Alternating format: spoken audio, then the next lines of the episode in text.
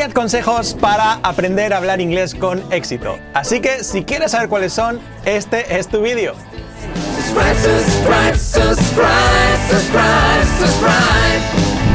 Estamos de vuelta y lo prometido es deuda. 10 consejos para aprender a hablar inglés con éxito. Y vamos allá. El número uno es este.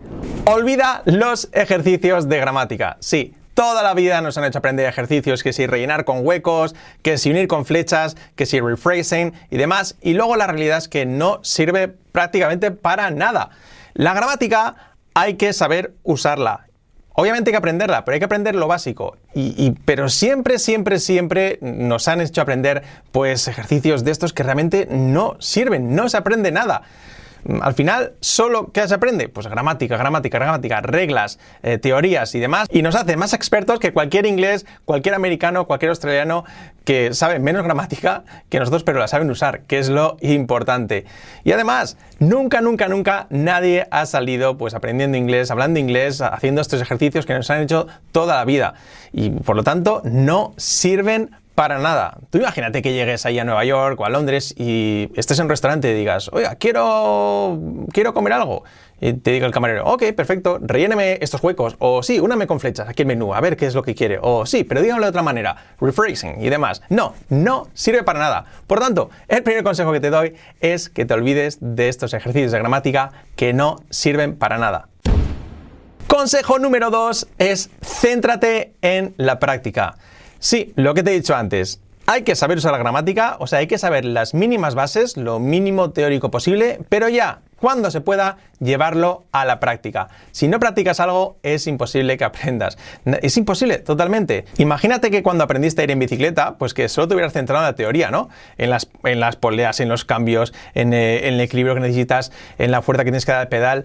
No, te pusiste a practicar, porque es la forma que vas a aprender, vas a ver resultados, te vas a motivar y vas a interiorizar pues lo que necesitas saber. Es como alguien que aprende a jugar a tenis, no puedes centrarte en la teoría, no, tienes que conseguir una técnica, poniendo en práctica lo que aprendes. Lo dicho, gramática, por lo tanto, muy muy poquito, las reglas básicas y mínimas y ya llevarlas a la práctica.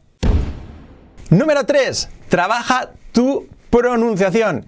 Te dirán que no es importante la pronunciación, que te van a entender igual. Bueno, pues en, eso pues eh, puedo estar de acuerdo, hasta por gestos te podrías entender, ¿no? Pero la pronunciación es muy, muy importante. Ya que aprendemos un idioma, pues tenemos que aprenderlo bien, con buena pronunciación. ¿Por qué? Porque vas a aprender un inglés de mucha más calidad, te van a comprender mejor y sobre todo lo más importante es que no solo te van a comprender mejor, sino que tú también vas a comprender mejor.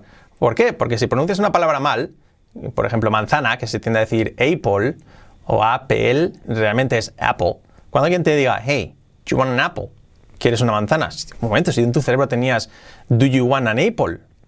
¿Y por qué lo dicen así? Entonces es, es muy complicado que tu cerebro comprenda algo si realmente lo tienes interiorizado con otra pronunciación totalmente diferente.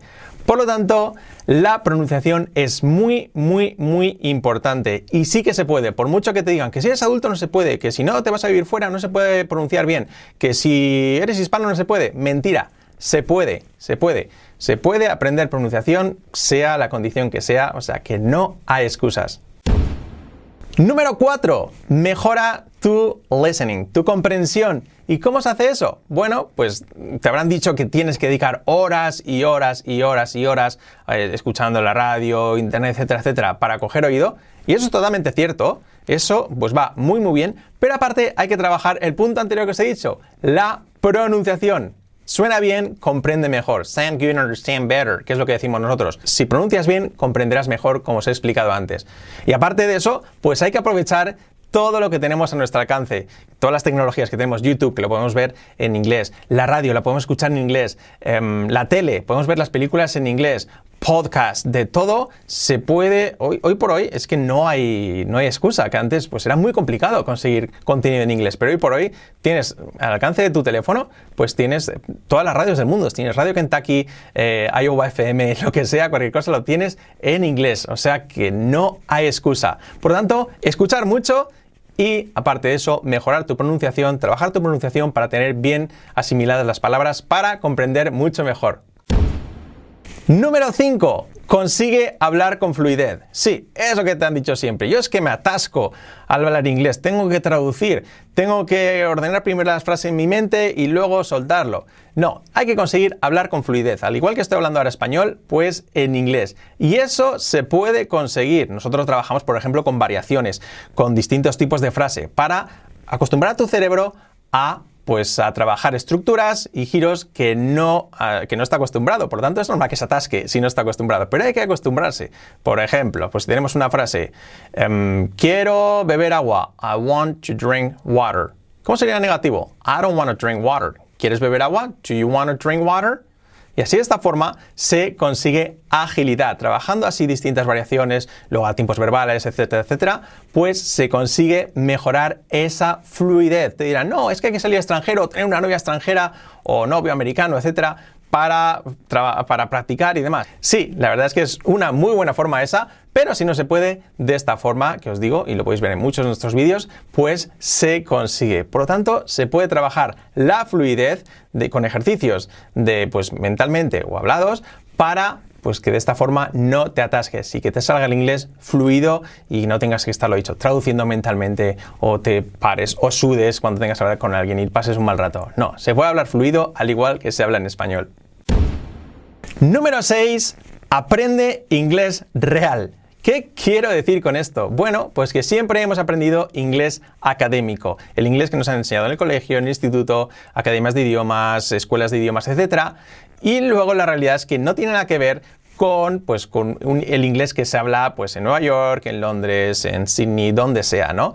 Es tan, tan diferente que no tiene nada que ver. En el colegio, en el instituto, te enseñan siempre, ok, what color is my t-shirt? Is it black or no? Te hablan así como si fueras un niño de dos años y luego la realidad es que llegas a la vida real y no hablan así. No te dicen, Do you want an apple? ¿Quieres una manzana? Do you want an apple? No, te dicen, Hey, do you want an apple? Do you want an apple? Y ese es el inglés real. Ese es el inglés que se habla y el que necesitas aprender. Te dirán los profesores, no, pero eso es slang o eso es jerga. No, mentira. Todo el mundo habla así y es el inglés que tienes que aprender. Por eso es que nunca comprendes cuando estás en el extranjero, porque es un idioma diferente. Has aprendido en inglés, pues académico, que realmente sirve para poco o nada, y sin embargo el inglés real, que, que les hablan en la calle, pues es el que vale y el que tienes que aprender. Si no, va a ser muy, muy complicado. Por lo tanto, tendréis que centrar en aspectos como la pronunciación, la entonación y también la unión de palabras, que es lo que te da pues el inglés real. Lo dicho, en lugar de decir What are you doing? Decir Hey, what are you doing? What are you doing? Por ejemplo, para decir Vete de aquí. Get out of here. No es get out of here, es get out of here. Get out of here. Lo dicho, inglés real en lugar de inglés académico. Número 7. Lee en Inglés. Sí, lo dicho. Si tu nivel ya es, una vez que adquieres un nivel eh, principiante alto, intermedio, lánzate a leer en inglés. En mi caso, me encanta leer libros reales. Si tu nivel es principiante y no has leído nunca en inglés y quieres comenzar de una forma más sencilla y que te dé menos vértigo, puedes empezar con libros adaptados. Pero mi consejo es leer libros reales que realmente motivan bastante más. Al principio cuesta, a lo mejor al principio puedes leer un libro pues, que esté basado en una película que hayas visto antes o un libro que hayas leído antes en español, pero hay que lanzarse. Y además, sin diccionario, no hace falta, salvo que salga una palabra mm, complicada o que sea vital para seguir el argumento del libro, si no, no es necesario. Yo en mi caso comencé a leer, recuerdo, y el primer libro no me enteré de nada. El segundo, algo. El tercero ya mejor. Y a partir del cuarto ya todo fluye mucho, mucho más, una vez que llevas unas 1500 páginas leídas. Pero mi recomendación es que leas, leas en inglés. ¿Por qué? Porque estás haciendo un hobby que te gusta en inglés, ya sobre estructuras, vocabulario, etcétera, etcétera, etcétera. También te recomiendo que leas libros pues actuales, que no sea de literatura antigua ni nada de eso, porque si no va a ser un inglés que te va a servir de menos que no una, una literatura actual con diálogos, etcétera, que te va a servir muchísimo. Número 8. Ve tus series y películas en inglés. Lo mismo, a la vez que realizas un hobby que te gusta, el cine, series, pues hazlo en inglés. Mejorarás tu oído, aprenderás vocabulario pues, y estructuras, expresiones, etc. Puedes hacerlo sin subtítulos, si tu nivel es ya ciertamente avanzado, y si son, pues a lo mejor series de estas cortitas de 20 minutos que tienen mucho, mucho diálogo, o con subtítulos. Yo es lo que suelo hacer cuando veo alguna película o algo que me interesa mucho por no estar más preocupado de comprender que no de lo que es el argumento principal de la película, ¿no? Al final se trata de disfrutar. Así que eso es a, a tu gusto, con subtítulos, sin subtítulos, pero esa es mi recomendación, que es lo que hago yo. Por cierto, que en lo que es la comprensión, mucha, mucha paciencia. Se necesitan muchas horas para comprender el inglés, pero poco a poco siempre, siempre se va mejorando. Así que cuanto más dediques, pues siempre va a ser mayor la mejora. Vamos con la número 9, que esta es muy importante. No te pongas barreras. La mayoría de gente que se decide pues, a aprender inglés, pues siempre pues, eh, comienzan ya derrotados, diciéndose, no, yo es que soy muy mayor, pero bueno, igual pruebo. No, es que sin salir de tu país no se puede. No, es que yo no valgo para el inglés. Es que a mí el inglés se me da fatal. Siempre, siempre nos ponemos esas barreras nosotros mismos y que al final pues, se, genera ahí un efecto, digamos, eh, pigmalión, creo que es, ¿no? Que si lo piensas, al final lo eres. Y al final esos pensamientos negativos te impiden aprender y realmente te haces un flaco favor, porque sí que puedes aprender inglés. Yo suspendí inglés y aquí estoy dando clases de inglés. O sea que sí que pude. Si yo pude, cualquiera puede. Lo que tienes que hacer es pues dejarte de barreras, de negatividades y lo cierto es que si aprendiste un idioma, como es el castellano, puedes aprender otro idioma. Por lo tanto, no hay excusas lo que tienes que hacer es pensar que sí que puedes y olvidarte de esas barreras absurdas. Lo que he dicho antes, te dirán, no, es que hay que viajar al extranjero o hay que vivir en el extranjero para aprender inglés. Aquí no se puede. O de adulto, imposible. Tiene que ser de niño, que absorbes como esponjas, te dicen. pero bueno, la realidad es que un niño, eh, pues eh, no lo sé, porque ninguno nos acordamos, pero la realidad es que se ha pegado 4 o 5 años, eh, pues inmerso al 100% de hablando su lengua materna, hablando no, escuchando su lengua materna y siendo corregido y empezando a hablar para dominar una lengua. No es tan fácil, lo que pasa es que no nos acordamos. Pero sí que se puede. Tienes que estar motivado, cuesta, pero se puede.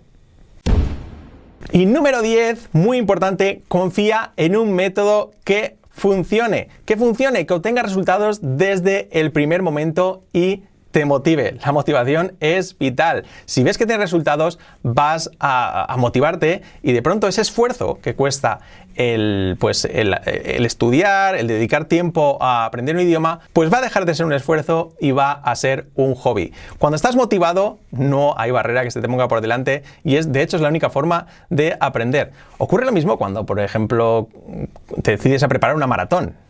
Y una vez lo hice y tenía que entrenar tres horas corriendo por ahí en invierno por los caminos. Y me decían, ¿pero cómo lo haces? o sea, ¿a quién se le ocurre hacer eso? Yo, aunque ni me pagaran. Y dices, pues sí, la es que es una lata. Pero sin embargo, como estaba motivado, lo hacía, lo hacía, lo hacía y, me apetecía un montón. Estaba, me planificaba los entrenamientos, estaba deseando empezar a entrenar. O sea, que, que la motivación pues mueve, mueve montañas, básicamente, lo que se dice, ¿no? Entonces, si estás motivado, pues vas a dejarlo de ver como una tarea, lo he dicho, y te vas a poner a, eh, pues a estudiar, a estudiar, porque te, va a gustar. Entonces, con motivación, ese esfuerzo se disimula y se disipa y prácticamente no lo sufres.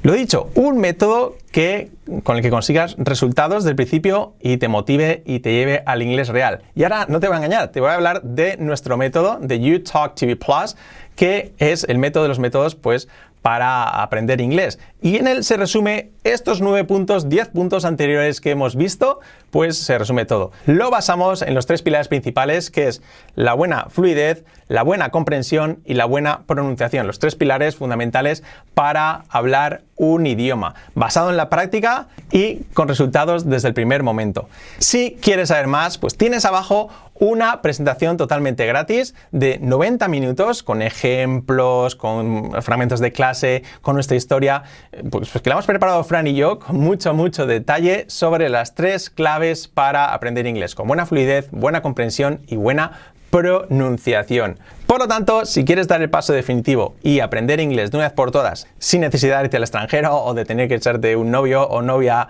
pues angloparlante, pues esta es la solución. Así que ya sabes, puedes ver esa presentación totalmente gratis, simplemente a cambio de tu email, está abajo esperándote y estoy seguro de que te va a gustar.